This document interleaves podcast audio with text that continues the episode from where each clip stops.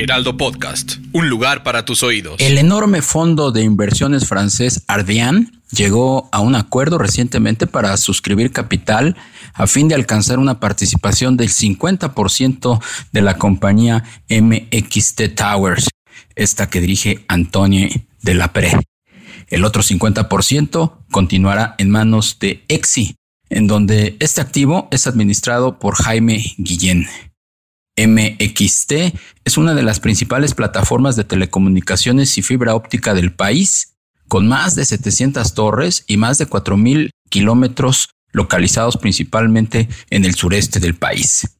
Su infraestructura de fibra óptica es fundamental en la provisión de servicios de telecomunicaciones, principalmente en los estados de Quintana Roo, Chiapas y Tabasco, esta inversión será canalizada para completar un intercambio de activos de 200 torres y 1.800 kilómetros de fibra adquiridos previamente a Telefónica Movistar, que dirige aquí Camilo Aya. En adición, esta capitalización deja a MXT en una excelente posición para llevar a cabo nuevas inversiones para expandir su portafolio de activos con nuevos proyectos de fibra en áreas del país que lo requieren. Asimismo, en proveer conectividad en largas distancias y ayudar a consolidar el sector de las torres en México, donde también están Telesites de Carlos Slim, American Tower de Guillermo Cordera y México Tower Partners de José Enrique Solá. Con esta población o una población de más de 130 millones, el mercado mexicano ofrece enormes oportunidades de crecimiento para las telecomunicaciones. Justo eso vio Ardian, que preside Dominique Senequer. Esta es su primera inversión aquí, lo cual es importante considerando su enorme capacidad financiera con más de 150 billones de dólares bajo administración y su reputación como uno de los mejores administradores de fondos de Europa. Las negociaciones tomaron más de un año, pero sin duda es una buena noticia para los involucrados. Se calcula que el valor de esta nueva empresa post suscripción rondará los 400 millones de dólares. Como parte del acuerdo, Ardian y Exi buscarán nuevas oportunidades en este y en otros sectores, aprovechando el creciente interés de inversión en el sector industrial. Participaron en esta transacción Rothschild, que llevan Daniel Nikolayevsky y Víctor Leclerc, BTG Pactual, comandan Guillermo Ortiz y Javier Artigas, y BBVA de Eduardo Osuna como agentes financieros. Como asesores legales destacaron Mijares, Angoitia, Cortés y Fuentes, que capitanea Pablo Mijares, Greenberg Traurik, que encabeza José Raz, y Galicia Abogados, que capitanea Manuel Galicia. En la primera quincena de agosto se realizará otra audiencia en el arbitraje de Vulcan Materials contra el Estado mexicano. Ya van más de seis en un proceso que se ha ido prolongando por la presentación, revisión y aceptación de pruebas. Recordar que empezó en el año 2019 tras de que el gobierno de Andrés Manuel López Obrador iniciara la presión contra esta empresa de Estados Unidos presidida por Thomas Hill, ofensiva que derivó en que en mayo de 2022, la Procuraduría Federal de Protección al Ambiente, a cargo de Blanca Mendoza, cerrara las instalaciones de su planta Calica y su puerto de Punta Venado en Playa del Carmen, Quintana Roo. Por esa acción y la amenaza del inquilino de Palacio Nacional de expropiarles las 2.000 hectáreas de sus instalaciones, Vulcan presentó una demanda por 1.900 millones de dólares. La audiencia del mes próximo será en Washington sede del Tribunal de Disputas del Centro Internacional de Arreglo de Diferencias Relativas a Inversiones, CIADI.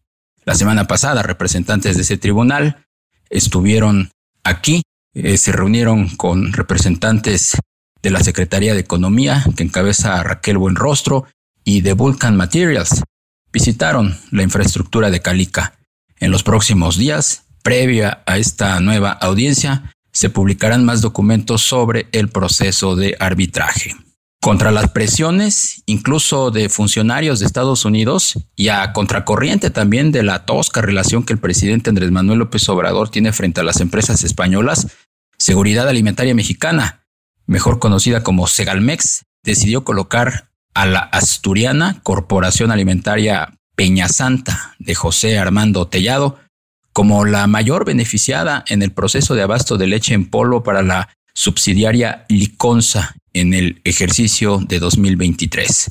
El organismo que maneja Leonel Cota adquirió en los últimos meses más de 22 mil toneladas de leche descremada en polvo sin fortificar, con una suficiencia presupuestaria de casi 1.800 millones de pesos.